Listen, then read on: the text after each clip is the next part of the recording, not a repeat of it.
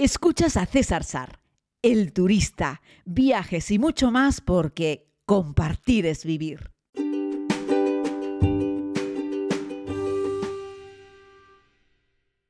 Saludos querida comunidad, les hablo desde la ciudad de Manhattan, en el interior del NH Collection de Madison, Madison Avenue.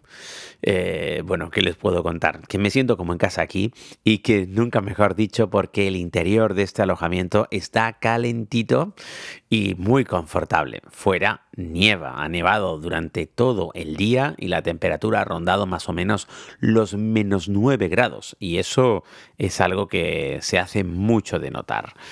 Así es que, bueno, he regresado al, hotel justo para darme una ducha de agua caliente, comer algo y acostarme. Pero antes les hago este podcast para que lo puedan escuchar en Europa mañana por la mañana. Como les conté en el podcast de ayer, les decía que me habían cancelado el acceso al, Empire State y que había tenido que cancelar una grabación que tenía eh, planificada con Anthony del, del, mundo latino en el Bronx, eh, pues por el mal clima. De hecho, yo sabía que iba a nevar, pero no pensé que fuese para tanto. Bueno, tanto ha sido así que habían puesto una alerta por nieve.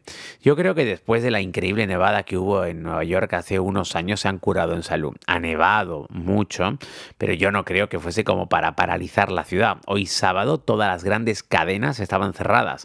Eso quiere decir que no te podías tomar un café en un Starbucks, por ejemplo, que todas las Apple Store estaban cerradas, incluido la del Cubo en la Quinta Avenida, que es una Apple Store que está abierta 24 horas al día.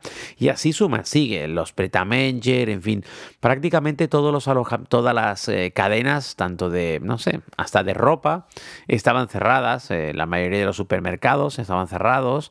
Así es que, bueno, había una sensación un poco desangelada, porque ya les digo que, eh, yo que sé, por ejemplo, quería sacarme una tarjeta y Verizon o T-Mobile estaban cerrados, así es que tampoco podía sacarme una SIM card, así es que había un montón de servicios que estaban absolutamente cancelados por la tormenta. Yo creo que esperaban que la tormenta de nieve fuese mayor. Ojo, eh, ha caído nieve de una forma considerable. Quien les habla, como saben, soy de Tenerife. Para mí ha sido increíble ver cómo nevaba y nevaba. Empezó a nevar ayer por la noche y hoy por la mañana cuando me asomé a la ventana de esta Junior Suite en la que estoy en, en el NH Collection Madison, pues observaba que la calle delante de mí, que se ve la la avenida Madison, estaba cubierta de un manto blanco. Así es que nada, después de un desayuno ligero, pues ropa de abrigo y a la calle, ¿no? Pues estoy relativamente cerca del Bryant Park, porque ya les digo, este está súper bien localizado, está en la 38 con Madison Avenue. Así es que nada, tengo un par de calles más al norte, tengo eh, Central Station y un poquitito más hacia el... Eh, oeste tengo la Quinta Avenida, Bryant Park, en fin, el centro, el meollo de la ciudad, un poquito más al, más al oeste aún, tengo Times Square, así es que nada, la idea es, fui caminando hacia Bryant Park, que les dije que era mi parque favorito, eh, hice un directo desde allí, el Bryant Park no tenía prácticamente gente a esa hora y había, pues no sé, pero pues más de un palmo de nieve, eh, o un poco más incluso me atrevería a decir, de una nieve todavía sin pisar por nadie, era muy bonito, así es que me adentré caminando, dejando las primeras huellas en el parque y me pareció sensacional. Recuerdo haber pasado en algún verano algún rato acostado sobre el manto verde que cubre buena parte de este Bryant Park, que es tan bonito, donde puedes, yo que sé, poner una manta y hacer un pequeño picnic rodeado de edificios, pero también de vegetación un lugar que tiene enchufes para cargar tu ordenador o tu teléfono móvil y que tiene su propia red Wi-Fi. Es un parque que a mí me encanta, donde además con el paso de cada estación organizan algún tipo de evento eh, relacionado con esa época del año. ¿no? Y bueno, pues nada, después de caminar bajo el frío y mientras no cesaba de nevar, es decir, yo salí hoy por la mañana del hotel y no paró de nevar hasta las tres y pico, cuatro de la tarde en ningún momento. En algunos instantes la nieve y venía racheada también con un poco de viento y bueno, se te metía en los ojos.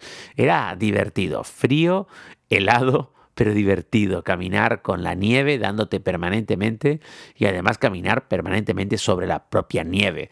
Empezaban las máquinas a quitar nieve sobre la calzada y también algunas empresas y los grandes edificios empezaban a quitar nieve también de las aceras. Pero ya les digo que durante unas cuantas horas en Manhattan hoy eh, se pudo caminar directamente sobre un manto blanco antes de que parte de la nieve se, se fuese derritiendo poco a poco o se fuese como embarrando, ensuciando a lo largo del día.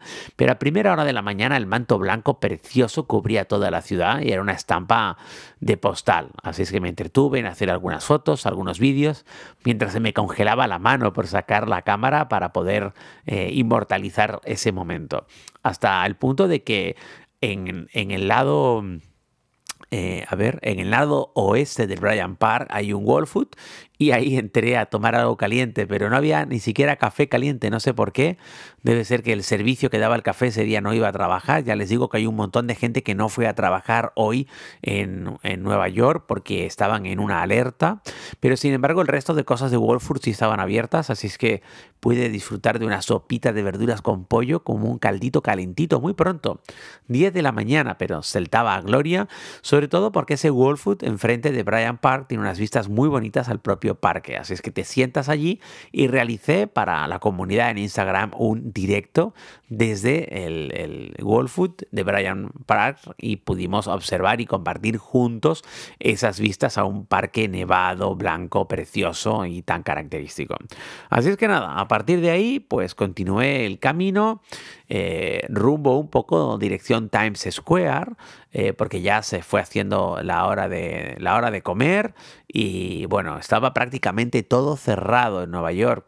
entré en, un, en un Juice and Joyce de coffee a tomar algo, un café con leche que estaba templado y además el lugar dentro estaba frío, parece que no había calefacción, los empleados estaban con unos chaquetones enormes puestos y yo no entendía nada, yo me había metido ahí para refugiarme un poco del frío y entré en calor y resulta que ni el café con leche estaba caliente ni el local estaba caliente, fue un poco decepcionante la verdad, pero bueno, salí de ahí y me dirigí a buscar un lugar donde comer y este lugar fue Juniors, un sitio que yo he recomendado en otras ocasiones para comer el famoso New York Cheesecake, que sí, Posiblemente no sea el mejor cheesecake de Nueva York, pero es muy típico y lo tienen con un montón de variedades. Los tienen con, con fresas, lo tienen con frutas variadas, lo tienen con caramelo, lo tienen con, con manzana, lo tienen con chocolate y, o el plain, el básico, el, el clásico cheese, New York cheesecake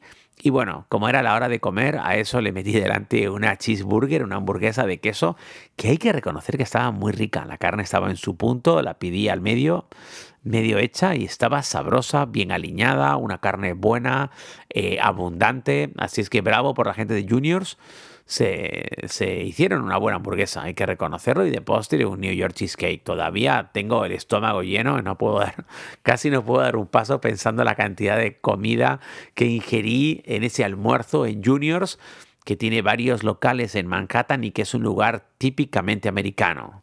Y bueno, está bien, alguien te diría, César Juniors es para turistas. Sí, pero soy un turista, soy el turista y me gusta meterme en un sitio como ese a disfrutar pues de una buena hamburguesa ¿dónde mejor que una hamburguesa que en Estados Unidos de América, ¿no? No me voy a comer una hamburguesa, no sé, en Madrid. Me como una hamburguesa en Estados Unidos y seguro que no será la única que me coma.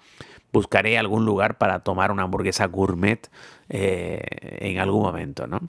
Y bueno, pues nada, de ahí pues un paseo más y subí hacia el norte, hacia, eh, hacia Columbus Circle, en la esquina oeste de Central Park. Y nada, un paseíto de, oeste a este por el Central Park. Había miles de personas, muchísimos niños jugando con la nieve, haciendo muñecos de nieve.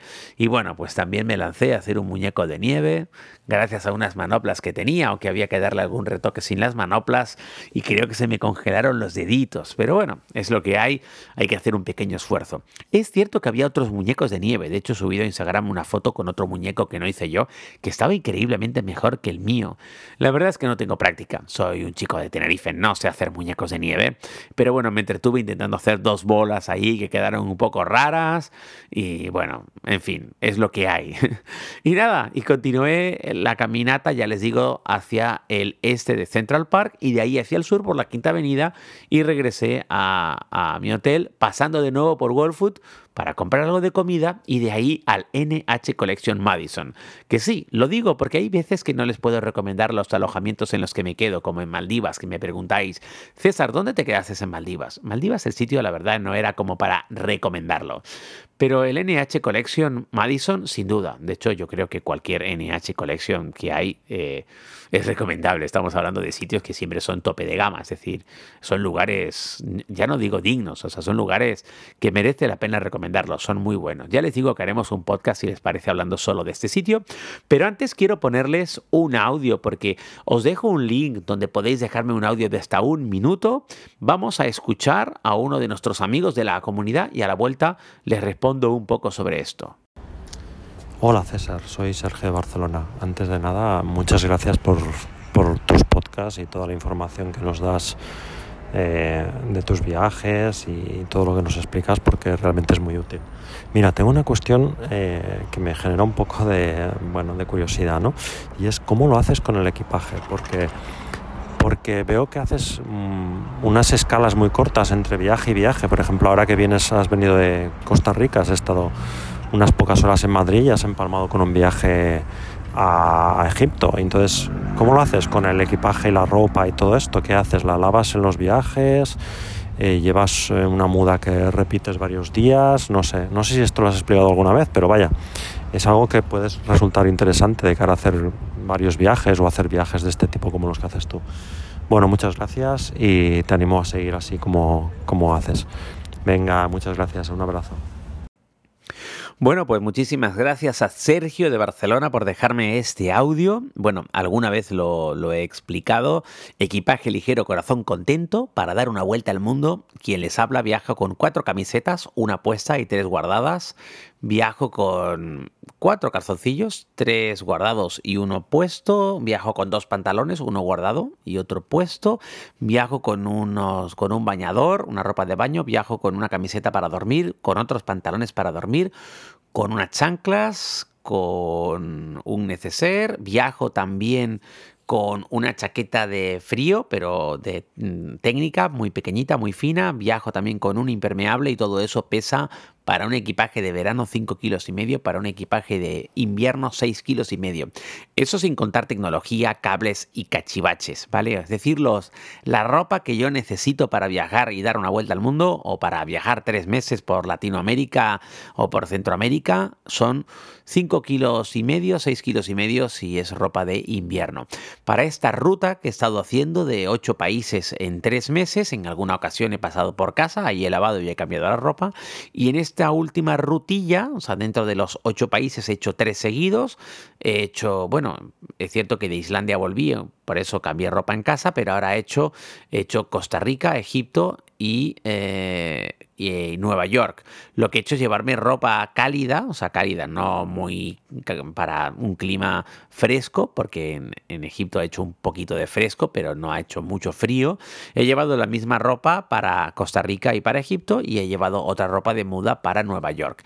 Eh, y lo que hago es que lavo, por supuesto, lavo. Ese, ese es el secreto del tema. Ir lavando, lavando, lavando y, y para adelante. Y también es cierto que uso a veces la misma muda más de un día si el clima es fresco y la ropa no sudas. Y bueno, pues puedes usar la misma ropa eh, más de una vez. Por supuesto que sí. De hecho, sobre todo con la serie del turista, usaba la misma ropa bastantes veces. Un día podríamos hacer un monográfico sobre ropa, aunque lo he contado, eh, yo creo que en un par de charlas y sobre todo en algunas entrevistas que me lo han preguntado pero un día podemos hacer un podcast. Hoy no, porque tampoco pretendo que esto se me vaya de madre y porque sobre todo quiero centrar el podcast en Nueva York, pero no quería dejar pasar la, la oportunidad de responderte.